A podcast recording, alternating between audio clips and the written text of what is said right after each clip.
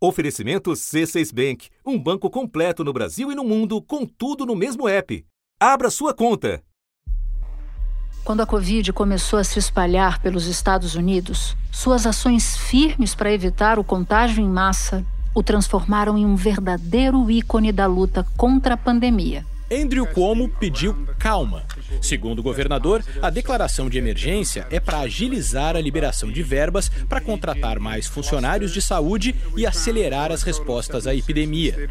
O governador de Nova York, Andrew Cuomo, enviou tropas para a cidade que concentra a maior parte dos casos no estado. Agora elas são obrigatórias em todo o estado de Nova York. Todo mundo que estiver em lugares públicos deve usar máscaras. O governo de Nova York anunciou que a partir da metade de maio, as regiões do estado menos afetadas pelo coronavírus vão poder realizar algumas atividades. Aqui em Nova York, a chegada do calor coincide com o fim das restrições da pandemia. Agora, menos de um ano depois, sua reputação foi do céu ao inferno e não foi por causa da Covid-19. O governador de Nova York está enfrentando forte pressão para deixar o cargo. Um inquérito concluiu que Cuomo assediou sexualmente 11 mulheres e violou leis federais e estaduais. A investigação foi iniciada em março, depois que duas ex-assessoras do governador o acusaram. O relatório diz que o governador apalpou funcionárias, fez comentários ofensivos, deu beijos e abraços sem consentimento.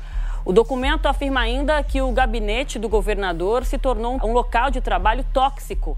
Andrew Cuomo nega todas as acusações e justifica sua conduta como uma mera diferença geracional. I do on occasion say ciao bella.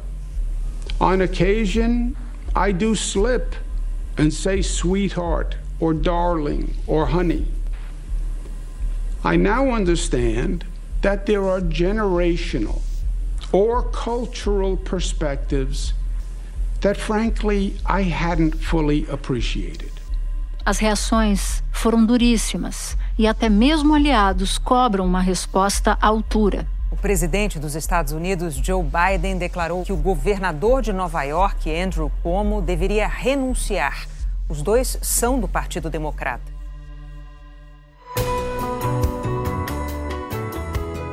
Da redação do G1. Eu sou Renata Loprete e o assunto hoje com Natuza Neri é a pressão contra o governador de Nova York depois de denúncias de assédio sexual.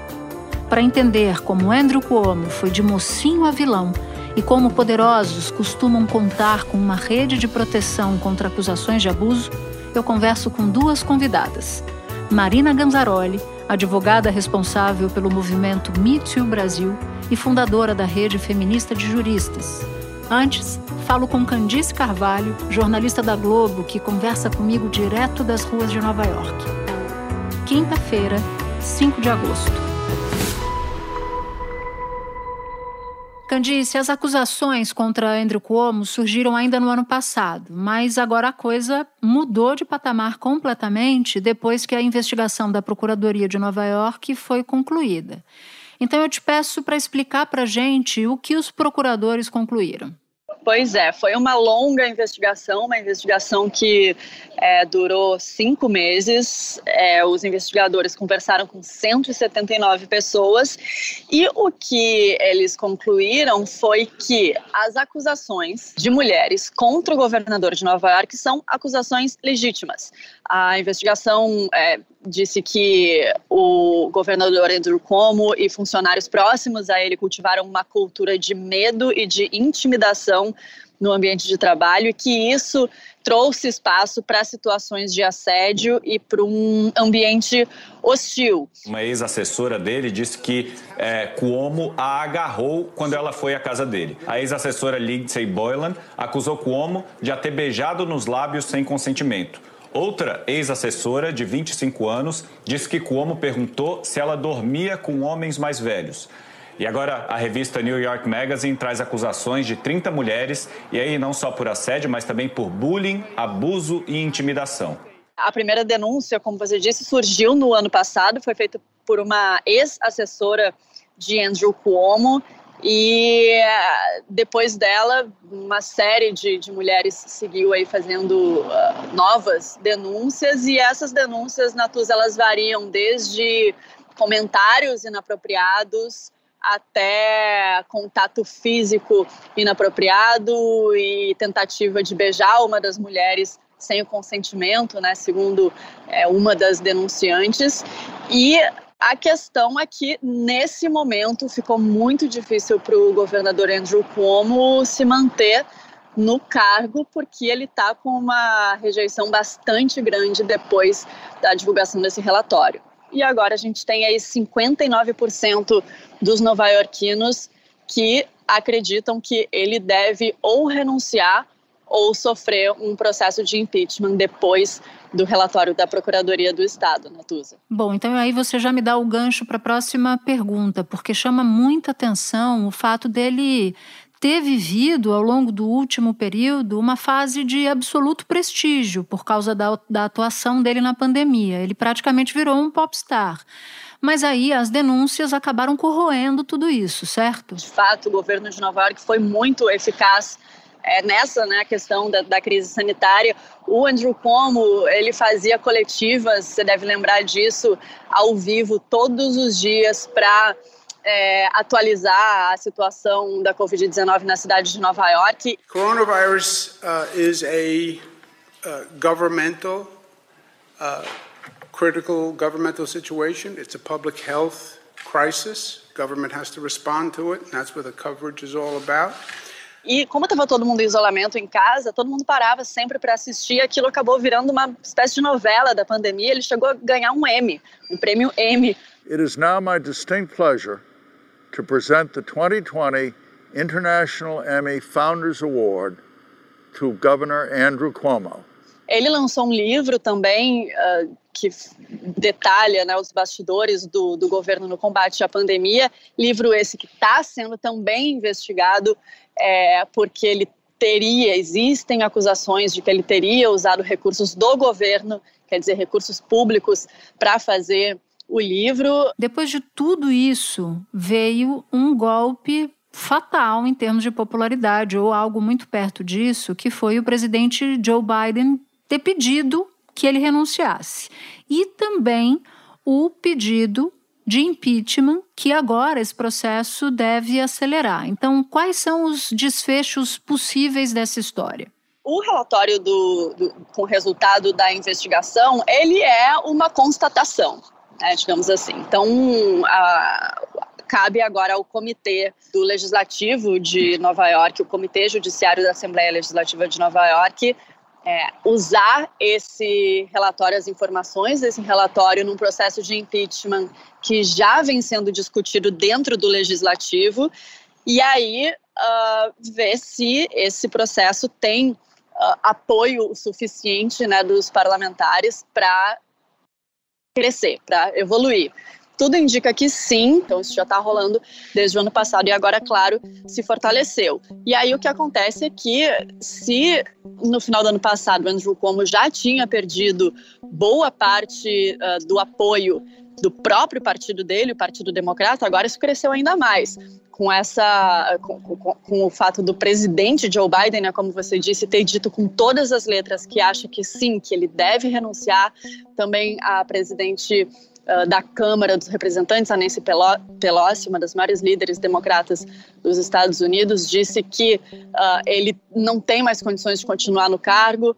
É, o prefeito de Nova York, Bill de Blasio, tudo bem que o de Blasio, como sempre, tiveram uma rixa ali um com o outro, apesar deles serem do mesmo partido, mas também disse que ele não tem condições de continuar no cargo. No início do ano, ele foi perguntado você vai renunciar? Você considera renunciar? Ele falou: Eu não fui eleito pelos políticos, eu fui eleito pelas pessoas. Quer dizer, enquanto eu tiver apoio dos nova-iorquinos, eu não vou renunciar. Tá aí. Agora ele não tem o apoio da maior parte dos nova-iorquinos, não tem o apoio é, de políticos aliados e de importantes figuras do partido.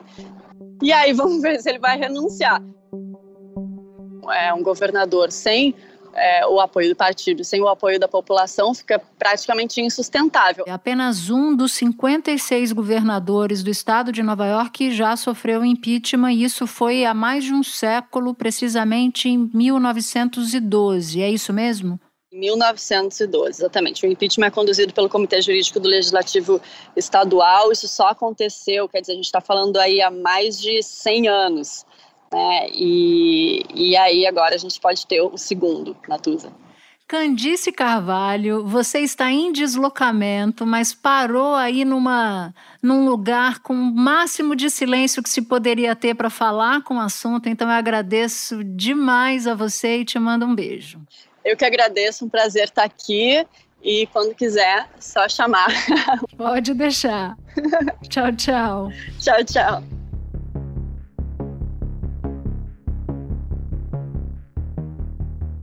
Marina, eu quero começar nossa conversa pelos argumentos de defesa de Andrew Cuomo. Ele diz que as suas palavras, as suas ações foram mal interpretadas pelas mulheres e argumentou que é comum os políticos tocarem em homens e mulheres de todas as idades e orientações sexuais.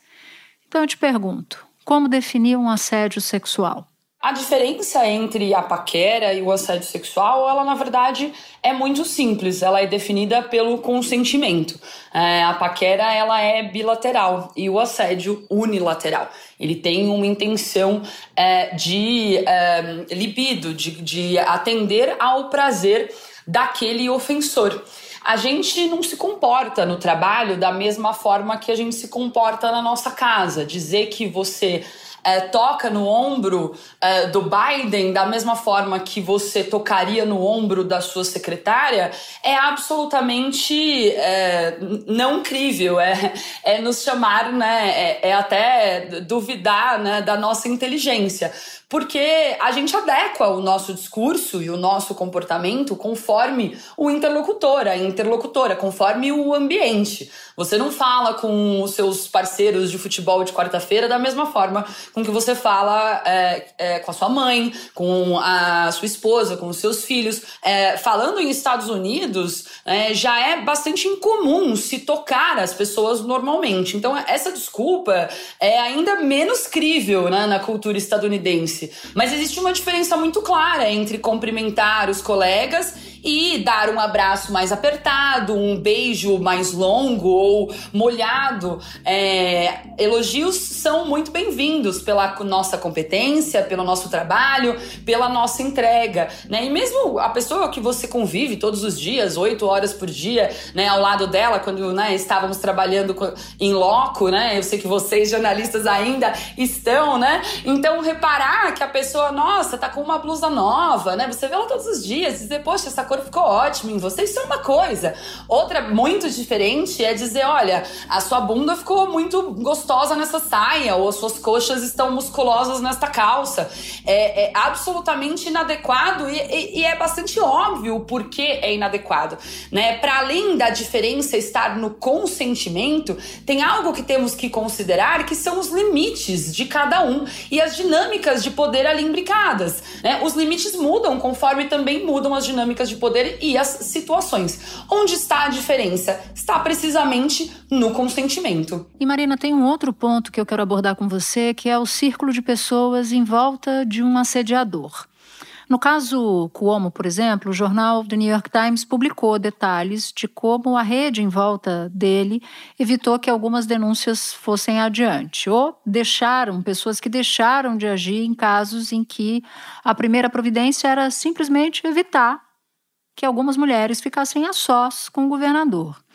É verdadeira a impressão de que não é raro o abusador ter uma rede de apoiadores ou de pessoas que se omitem?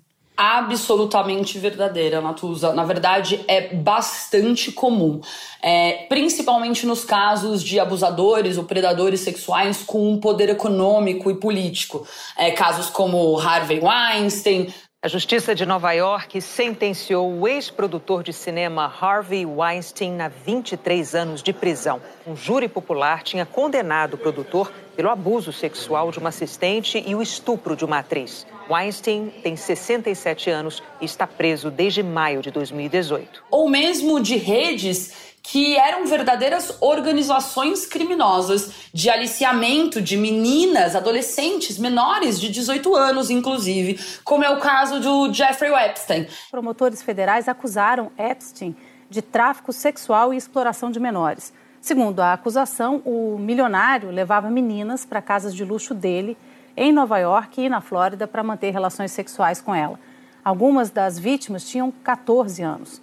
O esquema teria acontecido entre 2002 e 2005.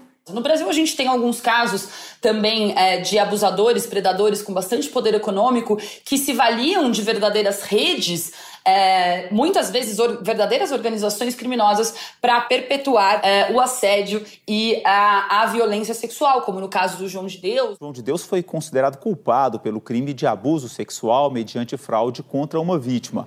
João de Deus está preso desde dezembro de 2018 e já foi condenado em quatro processos. Juntas, as penas até agora somam mais de 60 anos de prisão. É, é interessante observar que nessas redes, né, nesses casos, usualmente existem dois tipos de cúmplice. Aqueles que agem ativamente nessa rede ou nessa organização criminosa de aliciamento de adolescentes ou mulheres, sejam elas remuneradas ou não, tá? Com dinheiro ou troca de favores, bem como aqueles que agem passivamente, é, que sabem o que está acontecendo, que veem meninas e mulheres entrando e saindo do prédio, do escritório, da casa que seja, e muitas vezes até testemunham é, como que as meninas saem desses lugares assustadas, confusas, muitas vezes até machucadas, é, ou pior, ouvem gritos, é, ou limpam né, o sangue do lençol escolhem desviar o olhar, é, corroborando com esta rede. Algemado e cercado por policiais, Roger Abdelmaci foi trazido de volta ao Brasil. Foragido desde novembro de 2011, ele foi preso numa operação conjunta das polícias federais do Brasil e do Paraguai. Ele foi condenado a 278 anos de prisão por 52 estupros contra pacientes dele. Abdelmaci vivia com a mulher num bairro nobre de Assunção, a capital paraguaia. E esta é uma rede que não é apenas é, uma rede de manutenção desta, deste crime, da perpetuação deste crime e da vulnerabilização destas mulheres, mas, antes de tudo, um pacto, um verdadeiro pacto de silêncio e de silenciamento das vítimas. Acordos de confidencialidade intimidação das vítimas, ameaças, abuso do poder econômico e político são alguns dos instrumentos muito comuns usados por predadores sexuais poderosos, autoridades, pessoas famosas, respeitadas, é, com poder econômico, que se usam desta rede para intimidar as poucas vítimas que rompem o silêncio e buscam a justiça. Você citou diversas vezes o termo predador sexual, que é inclusive uma expressão que a imprensa americana utiliza com muita frequência.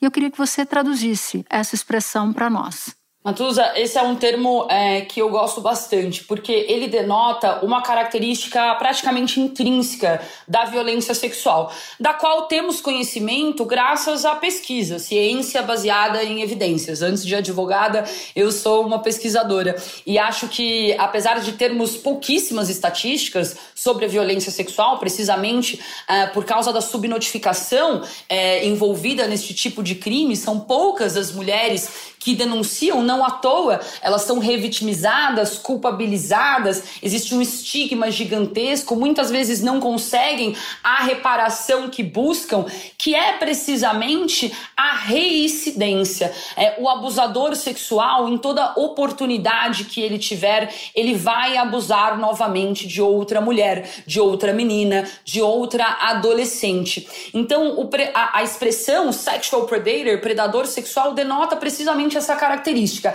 a reincidência. Muitas vezes a gente assiste os filmes é, é, estadunidenses né, e a gente pensa, nossa, é o serial killer, o, o estuprador em série, o assassino em série. A gente não tem isso no Brasil. Sim, a gente tem. Nós temos estupradores em série, nós temos predadores sexuais, nós temos abusadores que em, que, em toda a oportunidade que tiverem, abusarão de novas vítimas. O que infelizmente não temos é a inteligência necessária, o investimento investimento nessa inteligência para garantir o cruzamento de informações, é, para garantir um sistema é, de troca é, de informações entre as justiças estaduais e as polícias estaduais. O foco deveria ser no comportamento deste agressor.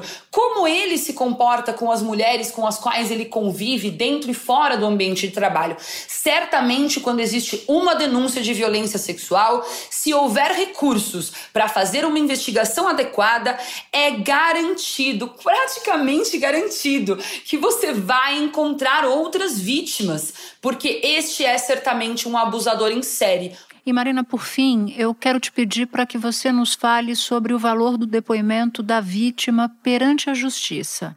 Esse depoimento serve como elemento de prova, inclusive nos casos em que não há testemunha ou algo considerado concreto, uma fotografia, um vídeo, uma mensagem. Natuza, na grande maioria das vezes, o depoimento da vítima, quando existente, podemos falar de uma vítima que veio a óbito, né, de um estupro seguido de feminicídio, por exemplo, é peça essencial na construção do caso perante a justiça, seja na esfera criminal, na esfera civil ou administrativa.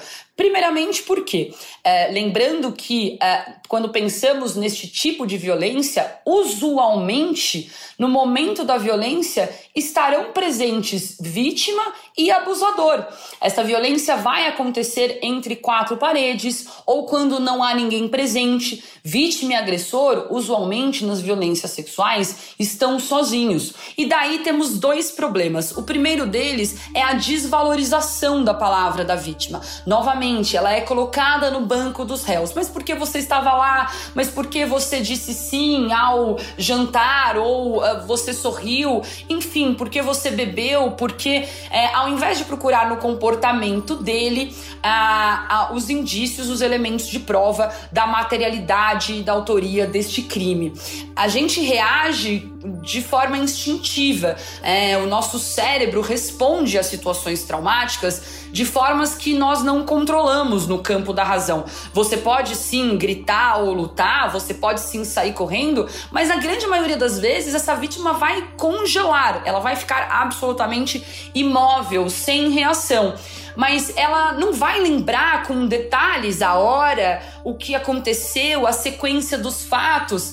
É natural, dada a neurobiologia do trauma, que o depoimento da vítima tenha contradições tenha inconsistências, que ela tenha flashbacks, que ela lembre uh, de cheiros, de cores, de sensações e que o depoimento do agressor seja absolutamente conciso e, e, e, e com os horários corretos e, linear. Óbvio, ele está sendo acusado de um crime, ele estava assim com a razão dele perfeitamente uh, funcionando. E sim, o depoimento da vítima é extremamente importante, ele deveria ser cada vez mais valorizado e ele acaba sendo sendo desvalorizado pelo despreparo dos agentes de justiça que não compreendem princípios básicos de neurobiologia do trauma. O outro problema é focar demasiadamente neste depoimento. Na verdade, sempre existem outros elementos de prova para além do depoimento dela e dele, como por exemplo, testemunhas que digam como é o comportamento desse agressor com outras com outras mulheres e eventualmente nos leve a outras vítimas.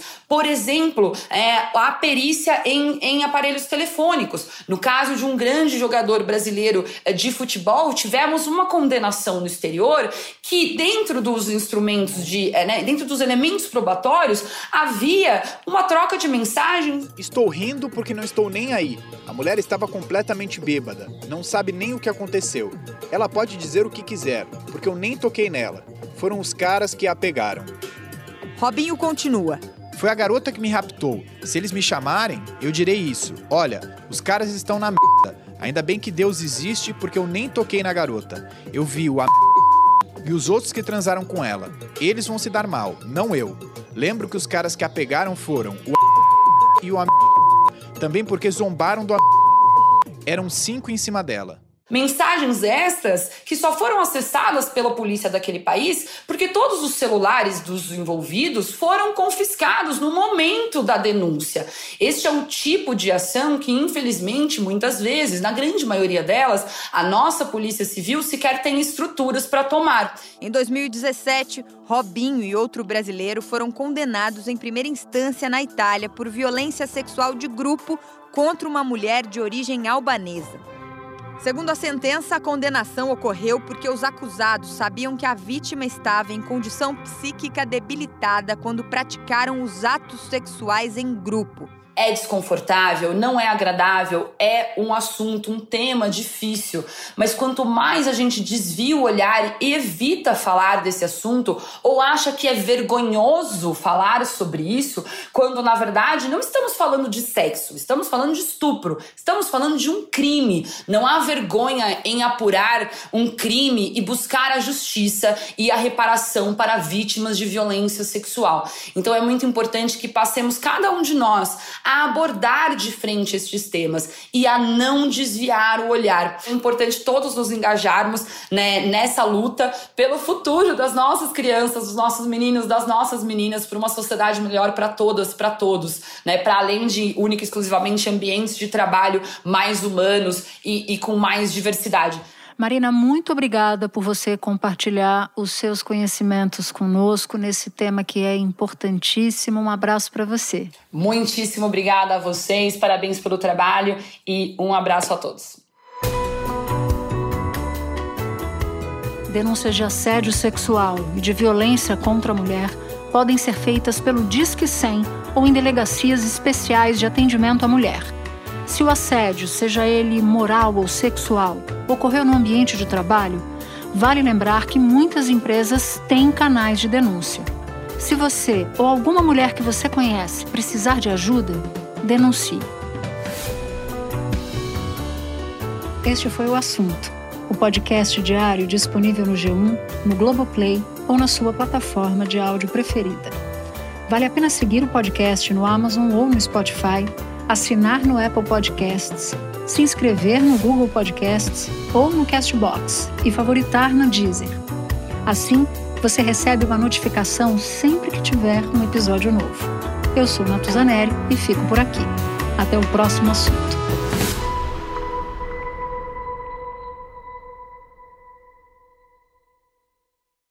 Você no topo da experiência financeira que um banco pode oferecer. Escolha um banco completo no Brasil e em qualquer lugar do mundo. Abra sua conta no C6 Bank.